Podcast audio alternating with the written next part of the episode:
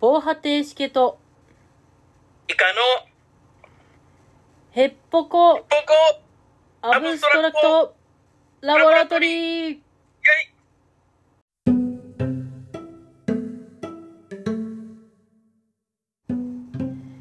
結局アブストラクトゲームって何だろうと思ってる2人がアブストラクトゲームを深掘りしたりしなかったり関係ないことを喋ったりするポッドキャストです暴走するヘッポコ防波堤死刑ですェイえーボードゲーマーというね、ボードゲームのサイトありまして、そこでアブストラクトというものを調べると、えー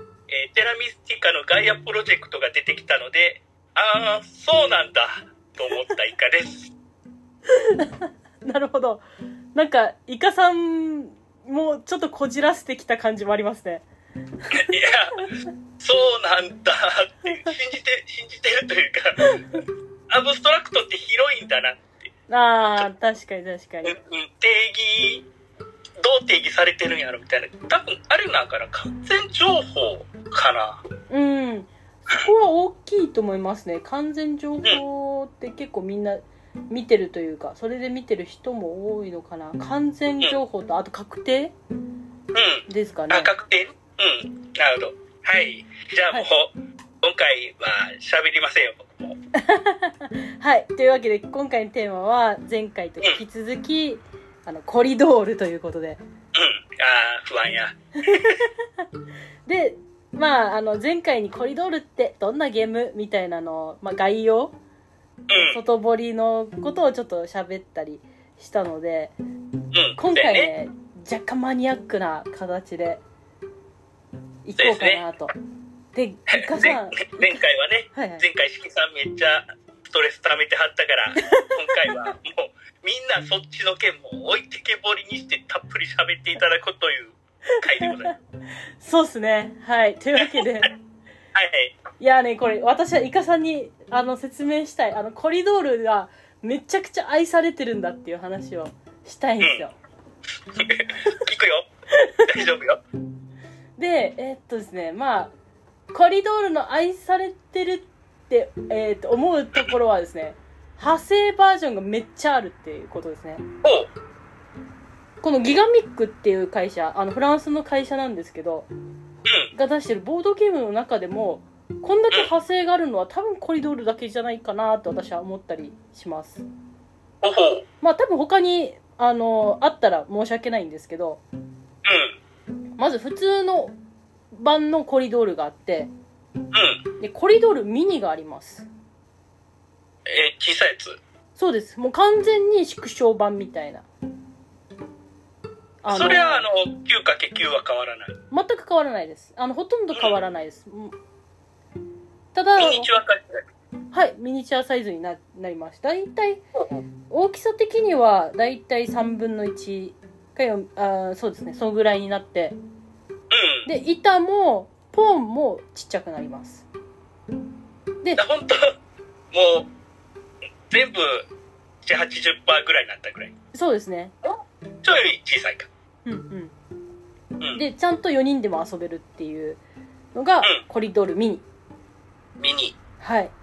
そしてコリドールポケットもあります。ポケット、さらに小さい。いや、これはですね、あのプラスチックでできています。あ、木じゃない。そうなんですももともとコリドールは木の板で全て木製だったのが、もさらに持ちやす持ち歩きやすい外に持っていきやすいように丈夫なプラスチックでつできていますなるほど。でこのポーンもそのちょっとなんキューブ状になってたりとか若干違ってるところもありますだいぶちゃうね。うんうんうん。でコリドール持ちやすさだけじゃなくて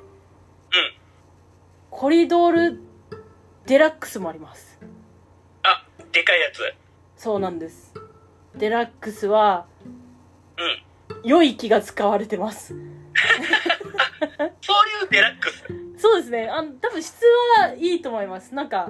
すごい、なんだろう、あの、箱も素敵な感じがするって言ったらあれなんですけど、うんうんうん。あ、着色、え、塗装着色がされず木目が残ってるっていうのがあー特徴らしいですそ。のままの木をはい。操愛している。でああ、大きさももちろん通常より大 きいですもごいな。イカさんこれよりでかいのがいるんですコリドールまさかそんな、コリドールジャイアントがいますジャイアントって名前つけたか。はい うんうんうん。普通にコリドールジャイアントはただ4倍になってますあ4。4です あもちろんマス目とかも変わらずマス目も大き4倍になりましたよっていうじゃあシンプルに縦横に2倍、2倍になったって感じだね。はい9 9×9 でただただでかくなりましたっていうなんか、ただただでかくするの好きよね。 うん。いやいいじゃないですかコンポーネントは大きければ大きいほどいいっていうその、エッセンとかで、はい展展示されてるとか遊べるやつがうん恐ろしくでかいやつ置いてあったりするやんああありますねいいですよねあれあの考え方すごいよねうんうんうんうん触りたくなりますしねああいうのを見るとわかるわ何でもでっかくしたいほんまうんうん で今までのやつはあの紹介してきたやつは、えー、とほとんどルールとかコンポーネント変わらなかったんですけどうんこれとは別にコリドールキッズがありますキッズね子供にも優しいそうあのえっとこれはマス目があの 7×7 って小さくなっていてうんで板の枚数が1人8枚っていう2人プレイの場合は8枚ずつ4人プレイの場合は、えー、と4枚ずつっていうことでこれはゲーム自体も小さくなってますうんうんでではい、あ早く終わるよねあそうですねあのコリドールよりは早く決着もつきますうでえっとこれはコリドールキッズはあのテーマ性というか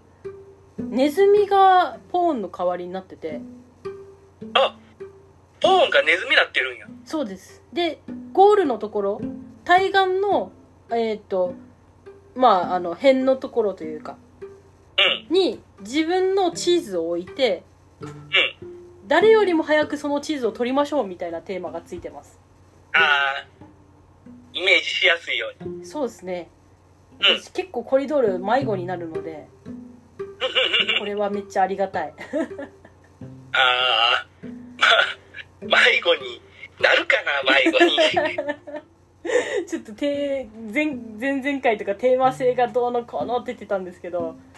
うんここら辺はいいなと思ってますでめちゃくちゃネズミ可愛いんですよねこれあキッズいやー、それはアブストラクト、ね、二つの大きいテーマのうちの一つのこのテーマ性の薄さっていうものを外してきてるよね。うんうんうんうんまああのけど、やりやすさ、あの、プレイのしやすさの方が大事。まあそうですねもちろんあのキッズって名前なのでそのやっぱり見た目どういうゲームというか食いつきはやっぱアブストラクトってうん。ないと思うんですよ、まあ、そこら辺はやっぱりこの可愛らしいネズミさんとかでうん。こうあどんなゲームだろうみたいな興味の引き方みたいなのはそこら辺はあれですよねなんかこう工夫されている感じがしますやっぱり、遊んでもらいたいっていう感じがあるんやろね。その感覚。うんうんうん。うん。うんであとコリドールジュニアっていうのもあるんですけどえ、キッズとは何が違うのえっとキッズとはあのーコリドールキッズのあのーコンポーネントは多分一緒なんですけどうん。若干なんかこう動物さんたちの森のテーマ性が変わってますテーマが変わってもう少し大人向けになった大人というかあのね小学生向けぐらいになったってことそうですねキッズじゃないだろうと、うん、あとあのこれちょっと言いにくいんですけどあのジュニアの方がちょっと安くなっていますお お廉廉価版って言ったらあれやけど買いおお買い求めやすくなったっていうの、そうですねまあでよろしいねそれだけコリドルキッズがめちゃくちゃ気合い入れてコンポーネントを作ってたっていう話もあるんですけどあー なるほどなるほどそんな感じであのいっぱいこのコリドールには派生バージョンがございまして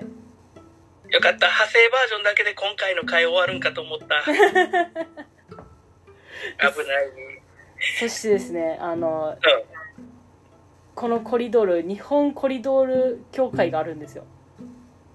お、教科あるんや。教会あります、えっと、金沢の方にまああの日本コリドール協会がございましてえっとうん。金沢で前昔イベントとかもあイベントがあってそこに出展されてたりしてあのコリドールの定石の本とかほうほうほう。そういうのもなんていうんですかねあの同人誌みたいな形で出されてたりしますうんうんうん。でえっと覇王戦コリドール覇王戦っていうことでまあうんあの大会も開いていてうんうんうん。で去年かな去年に全国大会をオンラインで開催されてたりししてますこの協会ああ。オンラインでね。そうなんですよそうなんかはいね、今年とかね、来年とか対面で大会やってほしいよ ね。うんそうですねでも私沖縄なのでうん。オンラインもしてほしいなっていうああ、なるほど。気持ちもありつつ全世界大会ないんかな。ああそうですね世界大会の噂は聞いたことないですねでもできそうですけどねそう、でちょっとちらっと出たんですけどあの、うん教本ができるぐらいにはかなり定石しっかりしていましてえっ、とどれ確立もされてるし定石が確立されてるし定石が確立されてるゲームってまあ言ったらもうほとんどあの解析されちゃったりとかうん。うん。もうこれ強いよねみたいな手が決まってるかと思えばうん。それを踏まえても全然楽しめるっていうゲームとしての強度もあります。うん。だからこういう攻め手にはこういうので返そうみたいなその9マス9マスの盤面なんですけどそういうのもできるっていうその、定石があって、プレイヤーが多いゲームって、やっぱり定石があっての、その後の展開っていうの、まだまだ楽しめるし、うん無限の可能性がまだまだあるっていうゲームのことなんやと思うから、うんうんいいよね。いいんですよあよかった語彙語彙力がない。いやでもなんかこのイカさんに伝わって